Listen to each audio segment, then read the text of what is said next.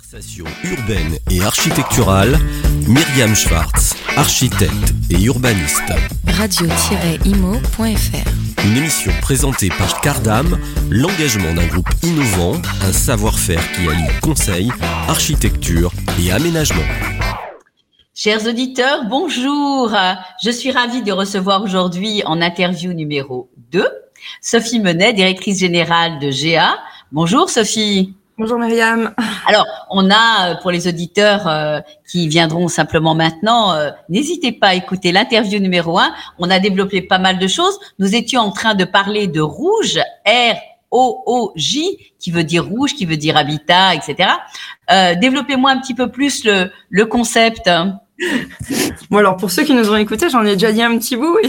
Oui, malheureusement on a été coupé. On parlait voilà de la, la pertinence de l'adaptabilité et de je pense que voilà, ce qui est important de retenir, c'est euh, et c'est ça que je développais à la fin, c'est euh, finalement euh, comment on adresse un mode constructif non traditionnel pour les Français et comment on vient leur parler de leur habitat et qu'est-ce qu'on leur apporte comme garantie. Et dans rouge, toute la logique, ça a été de partir du terme que habitat, c'est l'habit de sa vie, c'est l'habit de son histoire. Et quand on fait référence à la vie, bah, quand euh, on est toute la journée dans un habit qui est trop petit, on se mal à l'aise. Je pense que pendant le Covid, euh, il y a beaucoup de gens qui l'ont ressenti. Euh, un habit, il a notre image. Alors justement, est-ce que le hors-site et le préfabriqué permet d'avoir un espace extérieur plus grand, plus qualitatif par rapport justement à cette fonction ça, ça, de, de vraiment? Oui et non. Moi, je reviendrai plus sur ce qu'on se disait tout à l'heure, Myriam, sur la notion de comment euh, comment on en fait quelque chose de très personnalisé et de pas personnalisable. Moi, je retiens, je retiens, je, reviens sur cette notion d'habit parce que tous les matins, quand vous ouvrez votre penderie, vous avez le choix. Et aujourd'hui, dans le logement, on n'a pas le choix. On doit prendre les astuces descriptives, etc., qui sont faites par tout le monde. Et finalement, quand on y réfléchit bien, il y a rien de plus standard qu'un vêtement. Pourtant, avec la façon qu'on a de le porter, on va le personnaliser, on va le porter à son image. Et on l'accessoirise. Et on l'accessoirise. Et c'est exactement ce que je veux faire dans le logement. Donc vous voulez accessoiriser le logement Ce que je veux, en fait, c'est faire en sorte de standardiser un certain nombre d'équipements techniques et un certain nombre d'équipements de confort, comme dans l'hôtellerie. On vous fait pas choisir votre paroi douche, mais par contre la paroi douche elle y est. On vous fait pas choisir votre WC, mais par contre, il est suspendu, elle n'est pas posée au sol. On vous fait pas choisir votre robinetterie, mais par contre, elle est encastrée. Et ça, vous avez quelque chose de qualité et qui va vous durer dans le temps et qui va vous permettre de revendre correctement votre appartement. Alors justement, et c'est pas ça. Et c'est pas ça qui va vous changer votre vie. Ce qui va vous changer votre vie, c'est toute la décoration et tout ce qui va faire. Bien sûr. Que quand vous rentrez chez vous, vous rentrez pas chez votre voisin. Alors, euh, ce, ce, mode constructif euh, hors site, puisque vous avez euh, euh expliqué euh, le, le, hors site pour ceux qui parfois ont, ont, tendance à ne pas, voilà, s'appuyer sur ces vrais mots qui sont des mots où aujourd'hui dans votre structure ayant huit usines dans tout dans toute la France, le hors site évidemment est tout proche des, euh, des vrais sites. Comment fait-on pour pouvoir, euh, le cas échéant, mélanger du hors-site avec du site? Mélanger, lorsque vous êtes par exemple en restructuration, en surélévation, en extension, comment fait-on pour euh, répondre aussi à ces problématiques? Puisque aujourd'hui, nous devons construire la ville sur la ville. Nous savons que nous n'avons pas un foncier euh, euh, énorme et que quelque part cette obligation de construire sur la ville euh, permettrait avec leur site, je suppose, de répondre à plein de questions. Alors, ça permet effectivement de. C'est un des sujets principaux. Tout à l'heure, on parlait de la mobilisation du foncier. Moi, je crois assez que le foncier de demain, ça va aussi devenir les toitures d'aujourd'hui.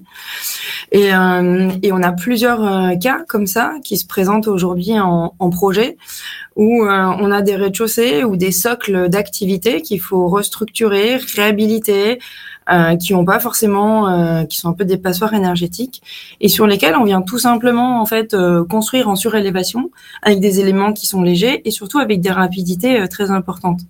On a une opération où on restructure une poste qui est un rez-de-chaussée simplement. On met cinq étages au-dessus et on a un délai d'intervention de trois mois pour mettre 25 logements. Et la, la poste continue à fonctionner?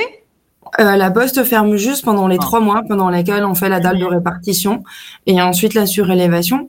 Ça a été leur contrainte. On a des cas avec des cinémas où ils ont d'autres contraintes, avec une volonté de pouvoir laisser euh, fonctionner les cinémas. Mais pareil, on a une capacité en fait de de travailler plus léger. Hein. Une des grandes caractéristiques du hors-site, c'est l'optimisation de la matière première. En logement, en hors-site, on utilise à peu près 50% de matière première en moins.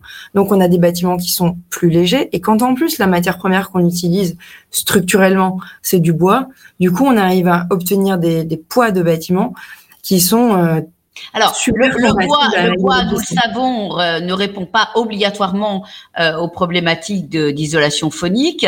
Euh, Est-ce que vous êtes tout bois aussi pour les planchers? Est-ce que vous répondez quelque part aussi euh, à parce que le bien-être, c'est le bien-être thermique, bien évidemment, mais c'est aussi le bien-être phonique. Hein. Alors effectivement, alors pour le pour le coup, une des grosses particularités du groupe, c'est de maîtriser l'ensemble des matériaux, donc le béton, le bois, l'acier. Et, euh, et ce, sur lequel je me bats, c'est de ne pas opposer les filières. Je pense qu'on a trop opposé les filières entre le bois face au béton, face à la pierre. Chaque matériau est intéressant à un endroit. À bon escient. À sa position, il faut être intelligent, être en capacité de le faire.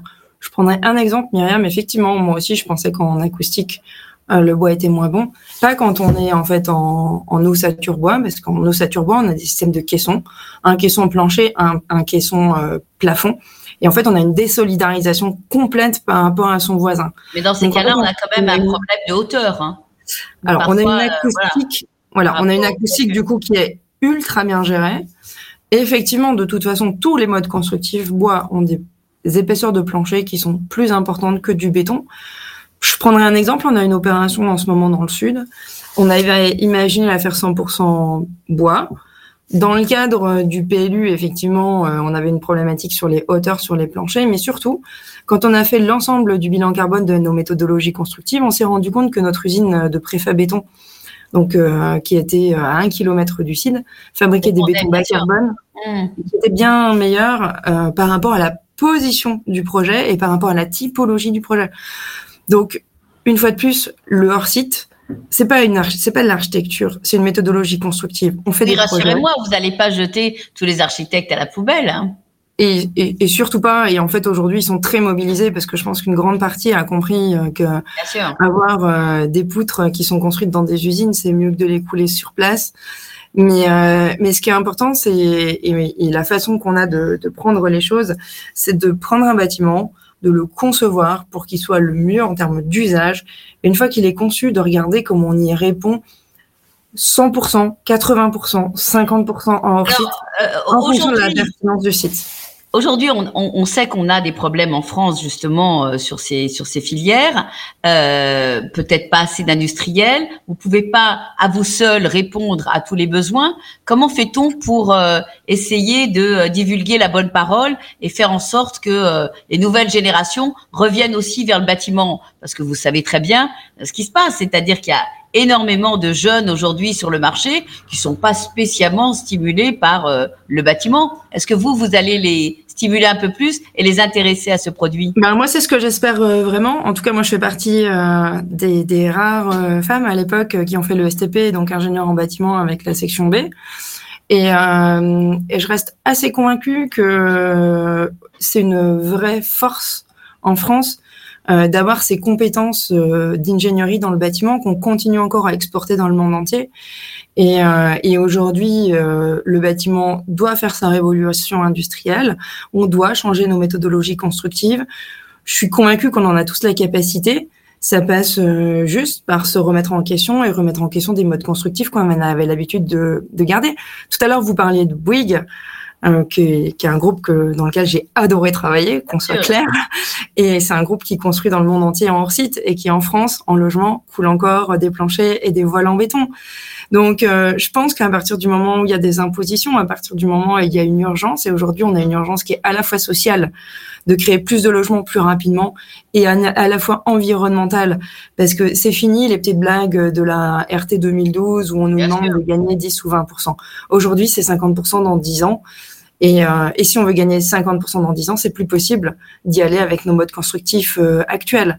Donc, euh, il faut taper dedans, il faut taper fort.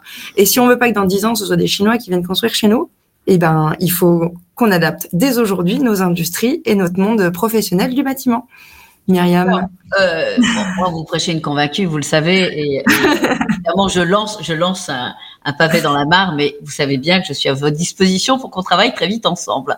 Euh, indépendamment, de, de, indépendamment de ça, euh, vous avez, euh, j'ai cru comprendre, discuté avec Monsieur le Premier, Monsieur le Ministre, pardon, pas Premier, mais Monsieur le Ministre du Logement, Olivier Klein. Euh, son écoute, son, vous avez, vous l'avez senti euh, ah, très très à l'écoute parce qu'on sait que c'est un des gros enjeux euh, ministériels aujourd'hui de savoir. Euh, il y a beaucoup de pays hein, qui ont imposé la construction hors site pour pouvoir euh, accélérer euh, l'acte de construire. Donc, euh, est-ce que la France le fera ou pas Ça, j'en sais rien. Mais en tout cas, on a à la fois un ministre du logement et aussi un ministre des industries qui est très présent pour comprendre comment l'industrie française doit se réadapter, comment, quelles sont déjà ses capacités et comment les mobiliser. Alors, tout ça, c'est des, des, des, paroles extraordinaires et on a vraiment l'impression, à l'issue de ce salon d'ailleurs et, et, euh, de cette nouvelle marque, que les choses sont en route. Euh, J'espère que euh, lors du CIMI, du prochain salon en, en décembre, euh, on aura l'occasion euh, de faire un petit bilan, peut-être votre carnet de commandes. Ah, bah, J'en ai déjà fait un pour le CIPCA, un premier pré-bilan. On a commencé en janvier, donc comme je dis souvent, je suis pas une magicienne. Hein, il y a quand même et le temps à combien là? L'immobilier. Mais on a, on a de la chance d'avoir déjà pas mal d'avance à l'échelle du territoire et j'espère qu'au CIMI, on annoncera plutôt les premiers permis. Formidable. chers auditeurs, et merci Sophie. À très vite. Merci Myriam. À bientôt. Au revoir. chers auditeurs. Conversation urbaine et architecturale. Myriam Schwartz, architecte et urbaniste. Radio-imo.fr Une émission présentée par Cardam, l'engagement d'un groupe innovant, un savoir-faire qui allie conseil, architecture et aménagement.